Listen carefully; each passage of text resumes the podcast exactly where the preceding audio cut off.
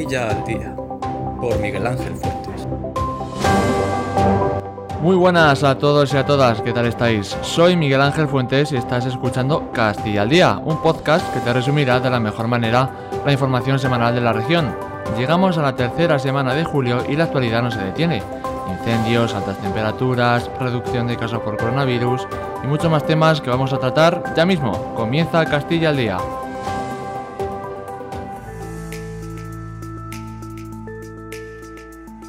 Las altas temperaturas registradas en estos días de calor han hecho que el gobierno de Castilla-La Mancha se movilizase para evitar más incendios. Es por ello que se pusieron en vigor las medidas extraordinarias que afectarán durante las próximas semanas hasta el 1 de agosto fundamentalmente a las labores agrícolas. Así lo ha asegurado el consejero de Desarrollo Sostenible, José Luis Escudero, que pidió a la ciudadanía máxima responsabilidad. Por favor, tengamos la máxima prudencia y que todos contribuyamos para evitar cualquier tipo de conato. Tenemos un dispositivo consolidado, muy eficaz, que está a nuestra disposición, pero yo pido que echemos una mano a esas 3.000 personas que se baten en el día a día contra los incendios eh, forestales. Las medidas preventivas extraordinarias se hicieron en las comarcas donde el índice de propagación de incendios es muy alto o extremo. Algunas de las medidas impuestas han sido las de cosechar sus parcelas empezando por terrenos cercanos al monte, vigilar el trabajo de la cosechadora, mantener la maquinaria en condiciones óptimas, suspender el uso de la pirotecnia o el tránsito de vehículos por el medio natural. En Alcázar de San Juan se ha presentado un nuevo proyecto de energías limpias, una planta de generación de hidrógeno renovable en Alcázar de San Juan, Ciudad Real tendrá una inversión de 900 millones de euros y puede llegar a generar hasta 700 empleos. En Visión engloba un proyecto donde destacó el presidente de Castilla-La Mancha, Emiliano García Paje, la importancia de esta operación para la región. Aquí venimos simple y llanamente a celebrar empleo, mucho, generación de empresas y entendimiento entre tres autonomías con el Gobierno de España. No estamos hablando de humo, no estamos haciendo ningún planteamiento ficticio, Aquí se está haciendo un, hemos firmado un documento que significa el comienzo de un idilio importante. Paje firmó el acuerdo entre la multinacional Envisión y el gobierno regional, a la que ha acudido la ministra de Industria, Comercio y Turismo, Reyes Maroto. El objetivo será la realización de una planta de generación de hidrógeno centrada en la tecnología verde que diseña, vende y opera con turbinas eólicas y baterías. El bono de alquiler joven estará en activo hasta el mes de septiembre como tarde. Eso es lo que ha asegurado el consejero de fomento, Nacho Hernando, pues espera que el dinero llegue lo antes posible. En el caso de Castilla-La Mancha son 16 millones de euros. El ministro de Transportes publicó en enero el proyecto del bono alquiler joven y el plan estatal para el acceso a la vivienda 2022-2025, donde a Castilla-La Mancha le corresponden dichos 16 millones de euros. Septiembre como muy tarde, muy tarde, poder contar con las declaraciones de la renta que terminan en julio para que mm, los jóvenes de Castilla-La Mancha, la radiografía que tengamos de sus ingresos sea lo más actualizado posible. Para solicitar las ayudas hay que tener 35 años o menos en el momento de tramitar la ayuda y una renta anual igual o inferior a 24.318 euros. Además, también se beneficiarían personas víctimas de violencia de género, desahuciadas de su vivienda habitual, aquellas que estén sin hogar y otras especialmente vulnerables. El nuevo Plan Estatal de Vivienda beneficiará a 73.500 personas de Castilla-La Mancha con un marcado enfoque social. La ministra de Sanidad, Carolina Darias, ha anunciado que el Gobierno va a convocar 11.113 plazas en formación sanitaria especializada para 2023, lo que supone la mayor oferta de la historia del Sistema Nacional de Salud y récord por cuarto año consecutivo. Se trata de un incremento de 486 plazas más con carácter general, de las cuales 323 serán para medicina, mientras que para familia y comunitaria irán destinadas 73 más. Vamos a ofertar 11.112 plazas. Se trata de la mayor oferta en la historia del Sistema Nacional de Salud de plazas de formación sanitaria especializada.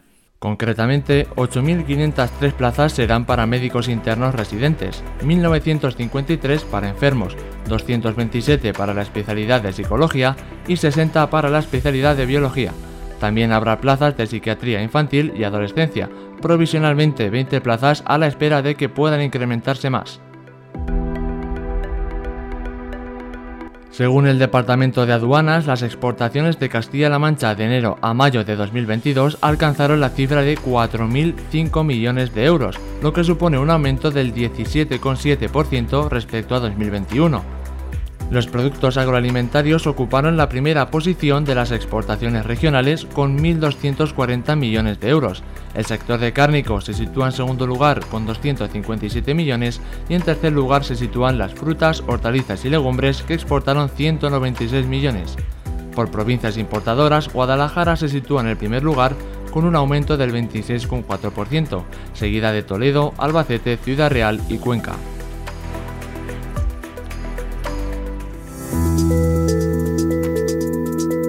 Durante la semana 28 de este año se registraron 52 fallecidos por COVID-19 en la región, 18 en la provincia de Toledo, 13 en Ciudad Real, 10 en Guadalajara, 7 en Cuenca y 4 en Albacete. Además, el gobierno de Castilla-La Mancha ha confirmado 2.601 nuevos casos durante la semana del 11 al 17 de julio en personas mayores de 60 años. Por provincias, Toledo ha registrado 879 casos, Ciudad Real 640, Albacete 576, Cuenca 273 y Guadalajara 233. Respecto a la incidencia media de contagios en España en mayores de 60 años, el informe muestra una reducción pasando de los 1.158,5 casos por cada 100.000 habitantes a 1.018. En cuanto a fallecidos por COVID-19, se han notificado 382 en toda España. La limpieza de los montes es una de las medidas más efectivas para poder combatir los incendios forestales. Ante las cada vez más frecuentes olas de calor y voraces incendios, además de extremar las precauciones en el medio natural, es fundamental la limpieza de la vegetación en estas zonas rurales. El presidente regional Emiliano García Paje ha asegurado que saldrá una orden para suministrar 24 millones de euros para el tratamiento y protección selvícola para el invierno. Ya hoy sacamos una orden para más de 20 millones junto con otra otras de cuatro, es decir, en total 24 millones de euros para ayudas a los tratamientos y a las protecciones selvícolas que se van a hacer en invierno, para prevenir ya la temporada del verano que viene. La limpieza de los montes durante los meses previos a la temporada estival reduce el riesgo de incendios en la región.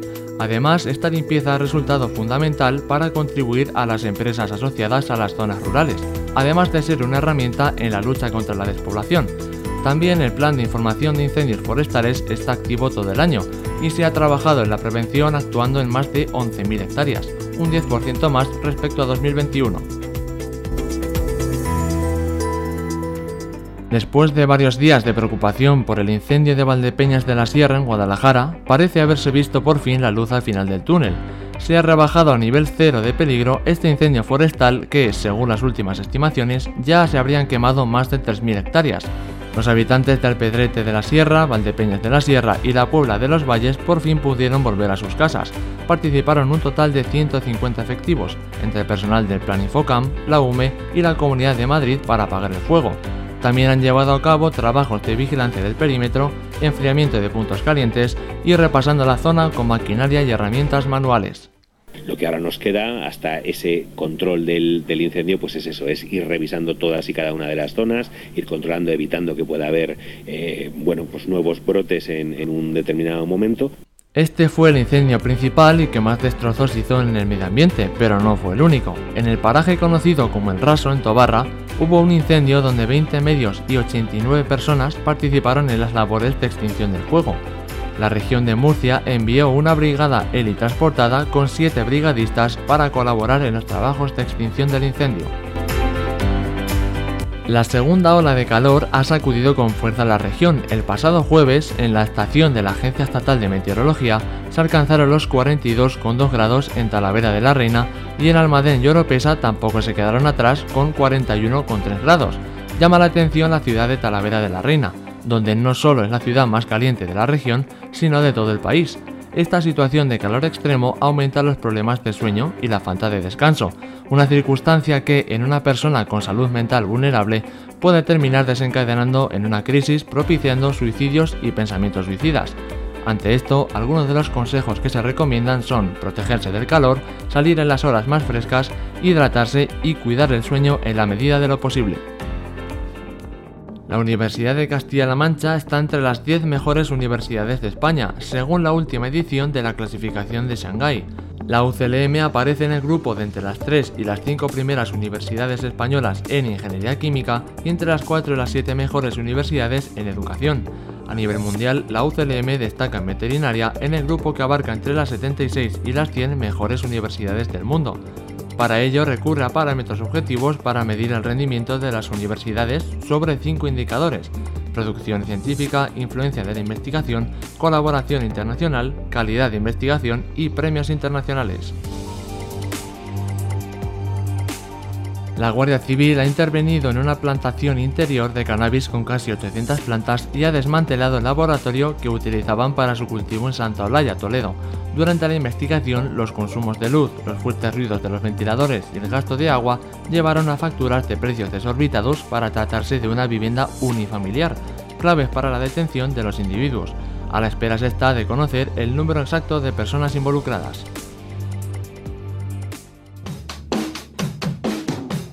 Nos vamos a los deportes donde el triatleta criptanense Francisco Javier Torres logró el subcampeonato de España de acuatlón en el grupo de edad 45-49 años celebrado en Almazán, Soria. Posteriormente y en la prueba de triatlón cross logró la medalla de bronce completando el podio de ganadores. Asimismo, los duatletas criptanenses Jesús Manuel Vela logró la medalla de bronce en la modalidad de duatlón cross en el Campeonato de España y Ángel Herencia consiguió una cuarta plaza en el grupo de edad de 40 a 44 años. Y en el fútbol, Diego Altuve se incorporó al Albacete Balompié. El portero firma por dos temporadas más otra opcional, concluyendo así su etapa en el Real Madrid, equipo con el que le restaba un año de contrato.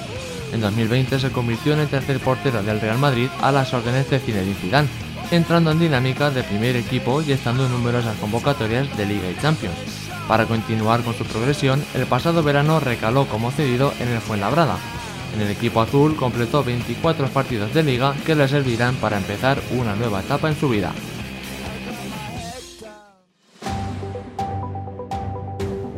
Y hasta aquí el repaso semanal de esta nuestra comunidad. Espero que te haya gustado, te haya entretenido y sobre todo, lo más importante, que te hayas informado y hayas aprendido algo nuevo.